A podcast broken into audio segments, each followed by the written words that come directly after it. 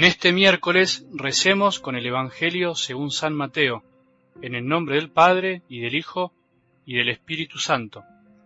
Uno de los doce, llamado Judas Iscariote, fue a ver a los sumos sacerdotes y les dijo, ¿Cuánto me darán si se lo entrego? Y resolvieron darle treinta monedas de plata.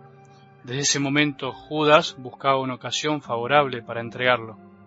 El primer día de los ácimos, los discípulos fueron a preguntar a Jesús, ¿Dónde quieres que te preparemos la comida pascual? Él respondió, vayan a la ciudad, a la casa de tal persona, y díganle, el maestro dice, se acerca mi hora, voy a celebrar la Pascua en tu casa con mis discípulos. Ellos hicieron como Jesús les había ordenado y prepararon la Pascua. Al atardecer estaba a la mesa con los doce, y mientras comían Jesús les dijo, les aseguro que uno de ustedes me entregará. Profundamente apenados, ellos empezaron a preguntarle uno por uno, ¿Seré yo, Señor? Él respondió, El que acaba de servirse de la misma fuente que yo, ese me va a entregar. El Hijo del Hombre se va, como está escrito de él, pero hay de aquel por quien el Hijo del Hombre será entregado. Más le valdría no haber nacido. Judas, el que lo iba a entregar, le preguntó, ¿Seré yo, maestro? Tú lo has dicho, le respondió Jesús. Palabra del Señor.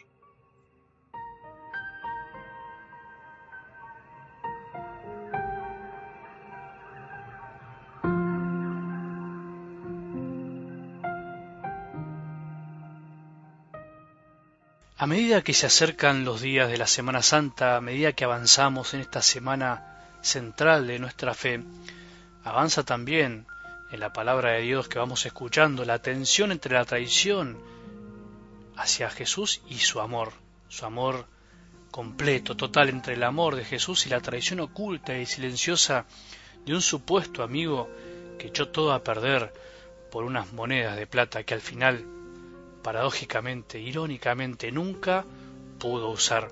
En definitiva, traicionar el amor de Dios por otras cosas, por el pecado, la ambición, la avaricia, el poder, la vanidad, la lujuria, la corrupción, es eso, perdemos todo el amor de Dios por algo que finalmente no nos llena o no lo usamos porque la angustia, la culpa a veces nos hace recapacitar, como le pasó a Judas, que finalmente tiró las monedas y terminó ahorcándose. Eso le pasó a Judas. Las monedas eran muchas, pero la culpa fue mayor. El pecado es así.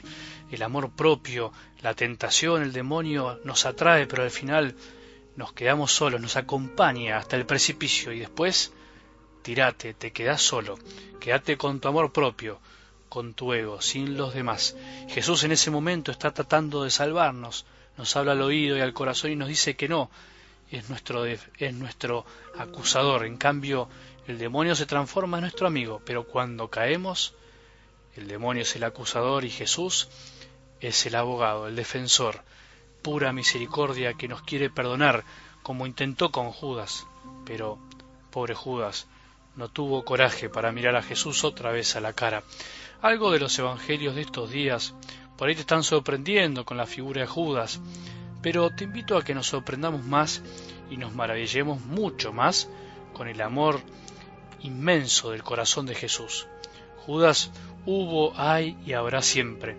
Judas somos nosotros, vos y yo, también tenemos un pequeño Judas en el corazón, con nuestras tradiciones grandes o pequeñas, aunque a veces nos cueste aceptarlo, no podemos lavarnos las manos como lo hará Pilato el Viernes Santo.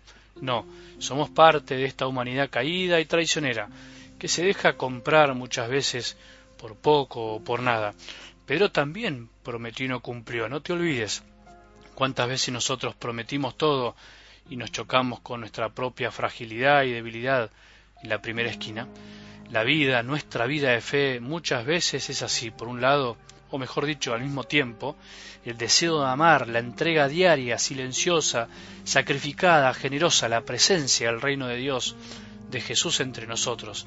Miles de lugares donde Él se sigue entregando por medio de tantas personas que dan la vida, por vos y por mí también, pero también a un ritmo diferente, la presencia del mal, del maligno, de personas que se dedican a hacer maldades, se dejan llevar por las tentaciones, por los atajos, cometiendo injusticias, traiciones, guerras, muertes y tantas cosas más y, por qué no, nuestras propias traiciones, infidelidades al amor de un Dios que es tan bueno, tan misericordioso, de Jesús, infidelidades a nuestras vocaciones, infidelidades a nuestros seres queridos y tantas cosas más.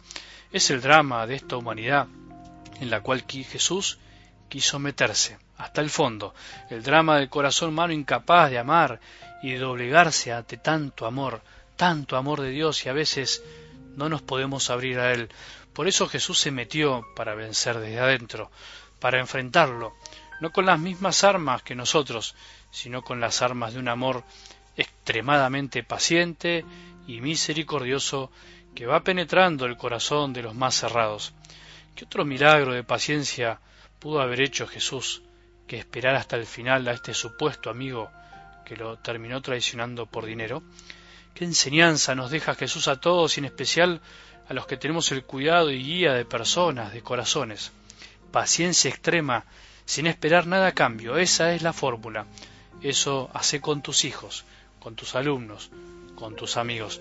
Lo que parece un fracaso ante ojos poco profundos de este mundo, el más bueno de todos, traicionado por un tonto ambicioso, es ante nosotros el éxito del amor misericordioso de Dios, que respeta la libertad de sus hijos y que nos enseña cómo debemos actuar nosotros.